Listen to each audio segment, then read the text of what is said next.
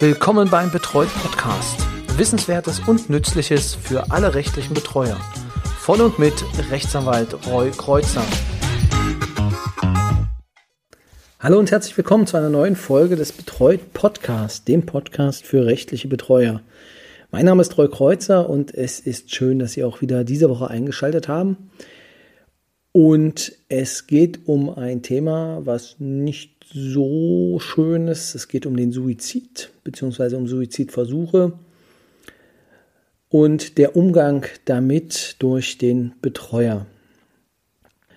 Die ganze Folge ist heute ja relativ spontan entstanden, da es ein, ja, einen kleinen Zwischenfall bzw. ein Telefonat meinerseits gab, aufgrund dessen ich mich einmal belesen habe zu diesem Thema. Also, worum ging es? Es war ich glaube, 13 Uhr, 14 Uhr.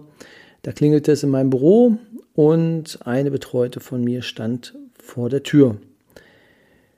Plötzlich, unangemeldet, äh, ich habe sie reingelassen und habe sie denn gefragt, was sie denn wolle. Sie sagte, die Unterkunft, die ich ihr besorgt hätte, zwischenzeitlich, äh, da möchte sie nicht wieder hin zurück. Das finde sie doof. Ja, irgendwas anderes. Ich sage so, naja, so funktioniert es aber nicht, dass sie jetzt sich irgendwas aussuchen können. Äh, wenn sie sich was aussuchen können und sie irgendwo hinwollen, dann tun sie das. Ja, ich möchte tot sein. Das war dann immer ihr Satz, den sie zwischendurch gesagt hatte. Diese Problematik ist schon länger bekannt und ähm, sie droht halt immer mal wieder mit dem Suizid. Nun habe ich ihr gesagt, okay, wenn das so ist und wenn Sie halt Suizidgedanken haben, dann gehen Sie bitte in eine Klinik. Ich möchte da nicht mehr wohnen, war dann Ihre Antwort. Ja, ich sage so, naja, wir müssen jetzt aber gucken, dass Sie halt dann auch Unterstützung bekommen. Wenn Sie Suizidgedanken haben, dann müssen wir gucken, dass wir Sie halt äh, eine Klinik einweisen. Dann wäre hier in der Nähe die Klinik A für Sie zuständig. Nein, da will ich auf keinen Fall hin sage ich ja, aber die sind jetzt hier örtlich zuständig und für sie ist aber Klinik B eigentlich zuständig, die etwa 200 Kilometer weit weg wäre, weil sie dort noch ihren Wohnsitz hat und dorthin gezogen ist, allerdings dort nicht verblieben ist. Ja, dann habe ich gesagt, die einzige Option, die sie jetzt noch haben, ist, dass sie jetzt in die Klinik C fahren. Dass sie sagen, dass sie suizidale Gedanken haben und dann sich dort in die Klinik aufnehmen lassen.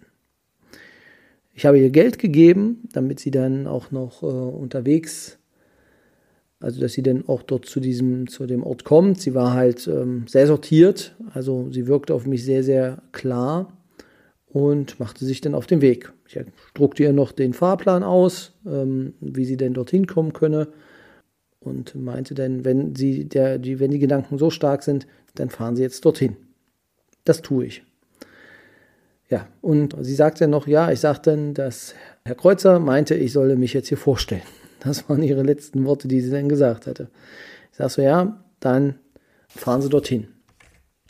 Gegen 19 Uhr erreichte mich dann ein Anruf. Ich hatte ihn erst verpasst und habe dann zurückgerufen und es war ein sehr aufgeregter ähm, Aufnahmearzt ähm, dran. Ich glaube, es war jemand aus der Aufnahme der mir dann sehr deutlich erklärte, dass es sehr unprofessionell sei, äh, jetzt die Dame äh, mit Suizidgedanken durch die Gegend fahren zu lassen und äh, dass es zumindest hätte bedurft äh, einer Sicherung der Person, bis dann ein Notarzt da ist, um sie zu ähm, versorgen. Er machte dies sehr deutlich, er äh, wies auch auf strafrechtliche Konsequenzen hin, die mein Handeln haben könnte oder hat.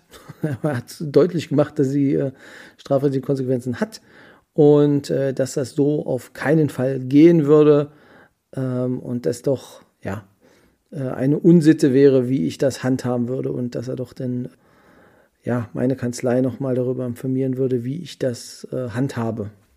Das ist aus meiner Sicht relativ schwierig, wenn er das mit meiner Kanzlei klären will, weil ähm, ich bin da der Chef und im Prinzip gibt es niemanden, dem ich da äh, unterstehe. Deswegen wäre das jetzt nicht äh, wirklich eine große Drohung. Allerdings hat mich, haben mich seine Worte wirklich insoweit bewegt, dass ich gesagt hatte, okay, wie geht man damit eigentlich jetzt um? Also sicherlich einige von Ihnen haben die Problematik auch, dass immer wieder eine Konfrontation mit dem äh, Suizidgedanken äh, passieren und es, und da muss ich jetzt einfach so ehrlich sein, es eine gewisse Abstumpfung an der Stelle gibt, dass man die Person, die dann einem äh, diesen Suizidgedanken sagt, ja abgeschwächt wahrnimmt, im Sinne von nicht glaubt.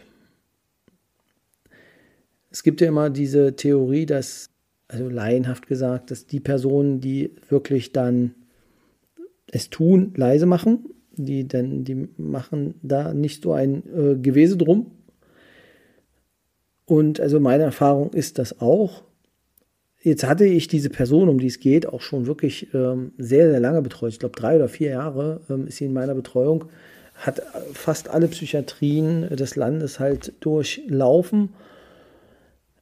Und ich denke mir nach all der Zeit einzubilden, dass ich erkennen würde, wenn wirklich eine suizidale Absicht besteht und wann es nur ein, ja, ein Heischen nach Aufmerksamkeit ist, beziehungsweise in diesem Fall einfach äh, ein, äh, ja, ein Ablehnen der Unterkunft. Und sie hat einfach jetzt eine andere Option gesucht, ähm, wo sie denn jetzt unterkommen kann. Also das, was ich ihr nämlich noch gesagt hatte, war, wenn sie dort in der Einrichtung nicht bleiben will, gibt es immer noch die Möglichkeit der Obdachlosigkeit. Ähm, und da gibt es dann halt Obdachlosen Einrichtungen, in denen sie natürlich dann auch unterkommen kann. Da kann ich mich dann gern kümmern, dass sie das auch denn, dass sie dann noch reinkommt. Nein, das war für sie keine Option. Und jetzt ist die Frage, inwieweit man da auch helfen muss. Also aus meiner Sicht kann man dann nur die Hand reichen, dass man sich darum kümmert. Ganz zu schweigen davon, dass ich ihr auch mehrmals gesagt hatte, sie kann sich eine Wohnung suchen und wenn sie dann diese Wohnung gefunden hat und sie auch angesehen hat, dann kümmere ich mich natürlich auch um den Rest. Also Mietvertrag, eventuelle Zahlungen, die noch geleistet werden müssen, Kaution und so weiter. Alles, das mache ich denn. Aber der Punkt war, dass die Person wenigstens kurz gucken sollte, welche Wohnung sie haben möchte. Und dazu war sie in der Lage und auch dann sich die Wohnung anschaut, ja, und danach sagt, ich möchte die oder ich möchte die nicht. Das hat sie nicht geschafft. Dazu war sie jetzt, ähm, also war sie zu faul, kann man so nicht sagen. Es gab Sozialarbeiter noch in der alten Einrichtung, in der sie waren, die sie unterstützt haben und unterstützt hätten, aber sie hat es einfach nicht getan. Und es ist aus meiner Sicht, und da könnte ich jetzt, da, das sehe ich sehr kontrovers, beziehungsweise es wird sehr kontrovers gesehen, nicht ich sehe es kontrovers, sondern es wird kontrovers gesehen, wie weit denn die Arbeit des Betreuers an der Stelle geht. Was muss er wirklich denn im Rahmen der Wohnungsunterstützung äh, leisten? Und aus meiner Sicht gehört das nicht dazu, dann das Allround-Paket von äh, Wohnungsbesichtigung bis hin zum Abschluss und Volleinrichtung der Wohnung. Nein, aus meiner Sicht Unterstützung an der Stelle, wo denn der Hilfebedarf ist. Und Unterstützung suchen um den neuen Weg zu finden. Und den hat sie von mir bekommen und den hat sie halt ausgeschlagen. Und dann ist es nicht mein Problem, sondern dann wird es ihr Problem. Jedenfalls ist das meine Ansicht. Das heißt, sie hätte damals in der Einrichtung, in der sie war, mit den Personen, die Hilfe annehmen können, eine Wohnung suchen können, sich die auch mit der Unterstützung anschauen können. Das war alles, wäre alles möglich gewesen. Und den hätte man dort einziehen können. Wie gesagt, den Rest hätte ich geregelt. Hat sie nicht getan und jetzt haben wir halt das Dilemma, dass sie jetzt quasi auf der Straße lebt, zwischenzeitlich dann in einem Zelt äh, im Sommer. Sie das vorgezogen hat, das dort äh, zu tun. Ich es ihr nicht verwehren kann, aber wir jetzt natürlich dann weiter gucken müssen, wie sie jetzt unterkommt. Und da war jetzt ihr Ansatz, ich gehe wieder in eine Klinik. Da habe ich es warm, da kriege ich Essen, da bin ich unter. Das war jetzt der Ansatz, den sie sich vorgestellt hat. Aber zurück zum Thema oder zur Problematik, die ich dann an der Stelle hatte, war, der böse Betreuer hat die Patientin nicht ins Krankenhaus gebracht. Meine Erfahrung ist, wenn ich dort aufgetaucht wäre, hätte man das besprochen und ich hätte sie wieder mitnehmen müssen, weil denn der Meinung gewesen wäre, dass äh, ja eine Suizidalität in dem Umfang gar nicht vorliegen würde. Das ist jedenfalls meine Erfahrung, die ich immer mache, dass die Kliniken versuchen, die Personen immer dann wieder aus dem Krankenhaus ja, rauszudrücken. Aber Sinn dieser Folge ist ja zu gucken, was wirft der Mann mir vor? Was könnte es sein, dass er sagt, wo ich strafbar oder halt ähm, schlecht gehandelt habe? Und äh, da fallen mir zwei Normen ein aus dem Strafrecht, ähm, die ich mir gerne einmal angucken würde oder angeguckt habe und gerne mit Ihnen teilen will, woran man denken könnte und ähm, dass man vielleicht das im Hinterkopf hat, falls einen selber diese ähm, Thematik ereilt. In erster Linie habe ich dabei an Paragraph 225 gedacht. Der Paragraph heißt, also 325 StGB, der Paragraph heißt Misshandlung von Schutzbefohlenen. Jetzt wird da auf den ersten Blick, wird man sagen, ja, was kann denn damit zu tun haben? Also das ist es doch nicht. Wir gucken uns allerdings mal die einzelnen Tatbestandsmerkmale an, die Paragraph 225 verlangt. Dort heißt es nämlich, wer eine Person unter 18 Jahren, so, das können wir gleich rausstreichen, weil äh, bei Betreuungen handelt es sich immer um über 18-jährige Personen. Oder, und das ist die zweite Alternative, eine wegen Gebrechlichkeit oder Krankheit wehrlosen Person. Und jetzt können wir hier gucken, wegen Gebrechlichkeit bei uns im Fall wäre jetzt eher nicht der Fall, aber Krankheit, also eine vorliegende Krankung, psychische Erkrankung, wäre denkbar und dass diese Person hierdurch wehrlos ist. Das nehmen wir einfach mal jetzt an, dass diese Tatbestandsvoraussetzungen gegeben sein können. Da können wir schon äh, definieren, aber aus meiner Sicht, hier kommt man noch relativ gut drüber hinweg, dass man sagt, es ist eine Krankheit wehrlose Person, die vorliegt. So, was brauchen wir weiter? Nummer eins verlangt, seine Fürsorge oder Obhut untersteht. Und da ist es so, dass das hier der Fall ist. 1896 BGB ist ja genau dafür denn da oder folgende dafür da, dass die Person geschützt wird durch den Betreuer. Also das ist voraus, also das ist äh, gegeben. Nicht einschlägig ist hier im Rahmen seiner Dienst- oder Arbeitsverhältnis untergeordnet ist. Da könnte man noch drüber nachdenken. Das ist eine weitere Variante, würde ich jetzt nicht so sehen. Ich sehe es hier schon, dass er der Obhut untersteht, und in dem Fall kann man auch von einem Schutzbefohlenen in dem Fall auch sprechen. Also, zusammengefasst, haben wir eine kranke, wehrlose Person, die unserer Obhut unterstehen, also meiner Obhut. Und jetzt haben wir die Varianten, was mit dieser Person passieren kann. Das eine ist, die Person wird gequält. Das ist hier nicht der Fall. Roh misshandelt. Auch nicht der Fall. Oder, und das ist das letzte, durch böswillige Vernachlässigung seiner Pflicht für sie zu sorgen, sie an der Gesundheit schädigt, der wird bestraft. Das heißt, ich muss ein Obhut haben für eine Person, die krank ist und hier dadurch durch böswillige Vernachlässigung meiner Pflicht für ihn zu sorgen. Das ist jetzt, ähm, ja, das, äh, das, das wäre jetzt dann die Voraussetzungen, die erfüllt sein müssen, damit eine, damit der Tatbestand, der objektive Tatbestand in dem Fall äh, der Norm erfüllt ist.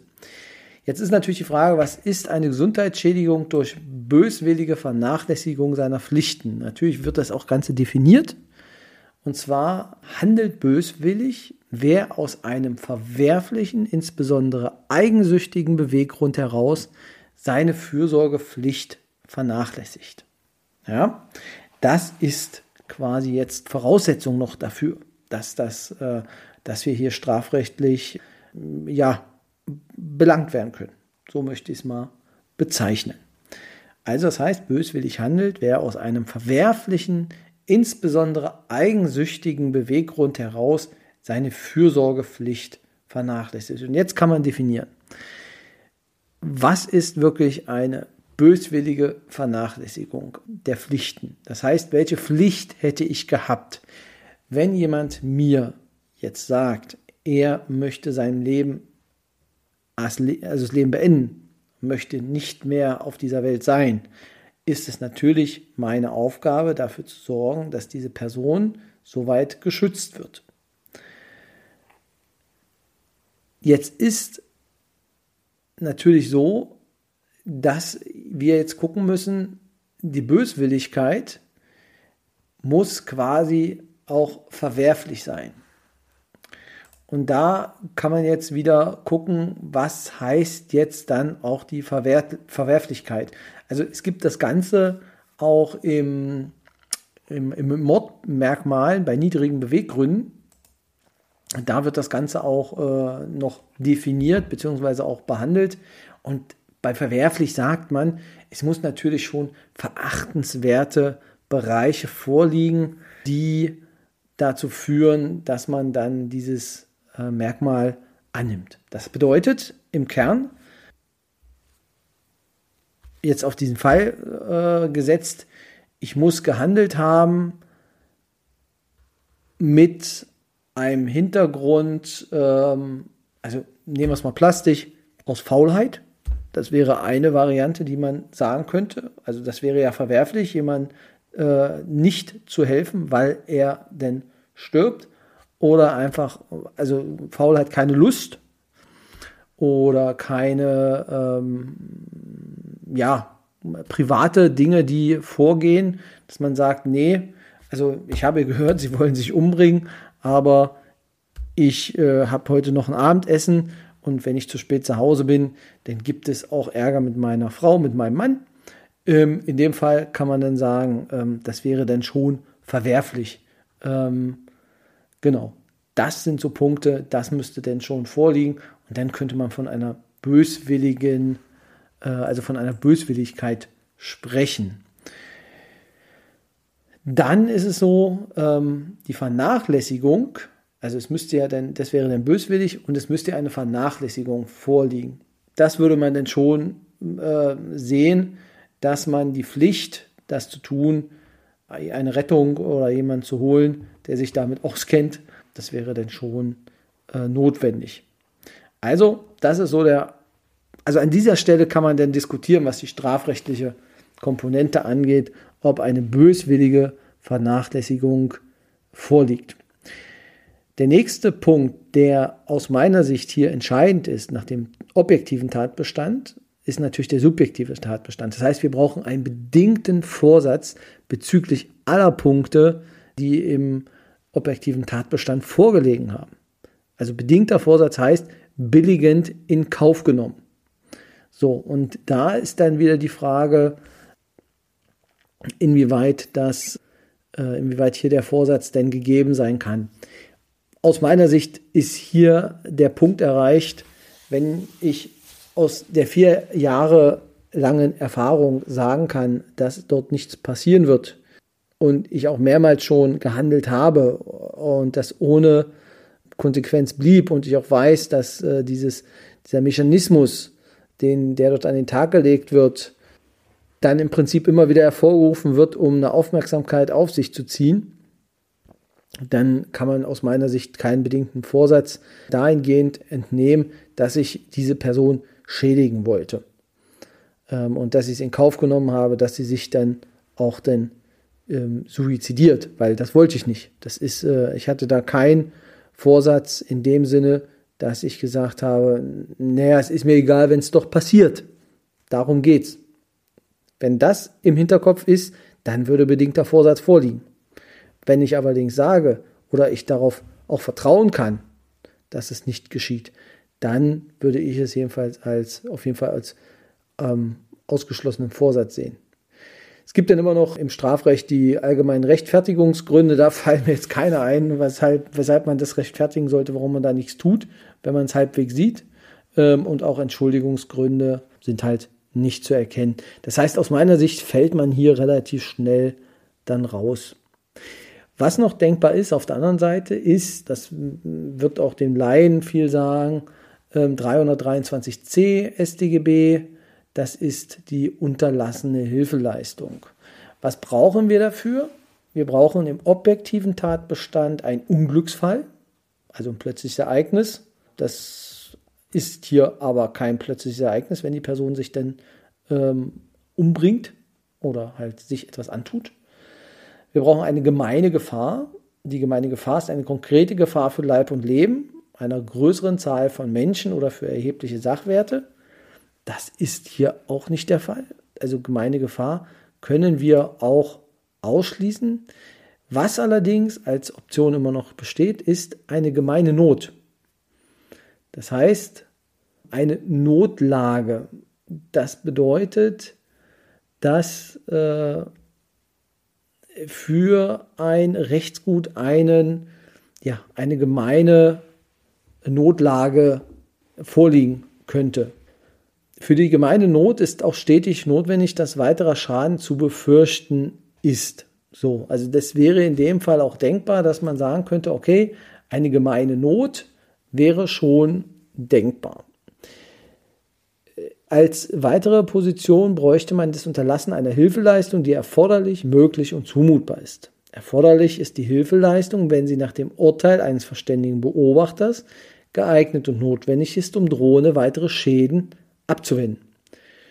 Das ist auch der Fall. Also natürlich ist es erforderlich, wenn ein verständiger Beobachter der Meinung ist, dass eine Handlung, die getan wird, dafür dann ausreicht, um das Ereignis zu verhindern. Also die Frage ist ja im, im 23, im 3, 23c, da geht es ja, wie gesagt, um unterlassene Hilfeleistung. Das heißt, man tut etwas nicht. Und dann ist die Frage, bei einem verständigen Beobachter, wenn der das, wenn der die Maßnahme, die man unternehmen müsste, und da müsste man sich jetzt überlegen, welche Maßnahme wäre das. Das heißt, in dem Moment, ähm, wenn die gemeine Not vorliegt, wenn jemand sagt, ich würde mich gerne suizidieren, in dem Fall, was geeignet und notwendig ist, um diese weiteren Schaden abzuwenden. Das wäre halt das Holen eines Krankenwagens. Das ist die Frage auch, also geeignet ist es, ist es denn auch notwendig? Da kann man jetzt schon diskutieren. Gibt es nicht andere Mittel, die noch möglich sind? Und ist es auch erforderlich? Also mir geht es nicht darum, jetzt das alles im Einzelnen auseinanderzunehmen. Das sind aber die Punkte, über die man sich dann an der Stelle Gedanken machen muss. Und aus meiner Sicht knackt es dort auch schon, dass man da also aus der Strafbarkeit herauskommt. Der weitere Punkt ist, dann der subjektive Tatbestand. Auch hier bedarf es eines Vorsatzes. Also Vorsatz ist der Wille zur Verwirklichung eines Straftatbestands in Kenntnis aller seiner objektiven Tatumstände. Zum Vorsatz habe ich ja vorhin eigentlich schon ausreichend gesagt. Das heißt, das können wir hier entsprechend dann auch anwenden. Ja, also ich sehe jetzt kein strafbares Handeln durch die Handlung, die ich getan habe dass ich sie quasi jetzt habe dorthin fahren lassen. Meine Pflichten, die ich vernachlässigt habe, ähm, ich habe hier Optionen angeboten, äh, die es gibt und sehe jetzt auch keine böswilliges Vernachlässigen meiner Pflichten. Aber das sind unbestimmte Rechtsbegriffe und die können natürlich auch dann ausgelegt werden ja, vielleicht so ein kleiner Abstecher. Das heißt also, natürlich komme ich dazu, dass ich nicht strafrechtlich gehandelt habe. Alles andere wäre jetzt auch hier im Podcast ziemlich dämlich, wenn ich das so ähm, dann behaupten würde. Aber ich sehe es wirklich nicht, dass das strafrechtliches Handeln wäre. Ja, was ist Ihre Meinung dazu? Also das würde mich interessieren. Einfach eine kurze E-Mail an info@betreut.de. Wie gehen Sie mit so einer äh, Person um? ich bin da sehr gespannt. Also da das interessiert mich wirklich, wie man da auch äh, ja, mit umgeht, beziehungsweise die Professionalität dann auch so weit wahrt, auch wenn man diese Dauerschleife immer wieder erlebt, dieses Ich bringe mich um, ich bringe mich um, äh, dass trotzdem die Sinne geschärft bleiben. Also ich bin da sehr offen für, für Impulse. Wie gesagt, bei mir war es jetzt diese Person, die einfach gesagt hatte, äh, mir unprofessionelles Verhalten vorgeworfen hat, was ich im Kern, ja, wahrscheinlich würde ich so jetzt an der Stelle nicht mehr machen. Es war jetzt nicht unbedingt eine Glanzleistung meinerseits, aber ja, aus meiner Sicht der Situation angemessen, was die ähm, Betroffene ja, betrifft. Die Betroffene betrifft, genau. Das war's für heute. Ich danke fürs Zuhören. Wir hören uns das nächste Mal dann wieder, ähm, ja, nächste Woche, so wie Sie wollen. Und Ihnen eine gute Zeit. Bis zum nächsten Mal. Tschüss.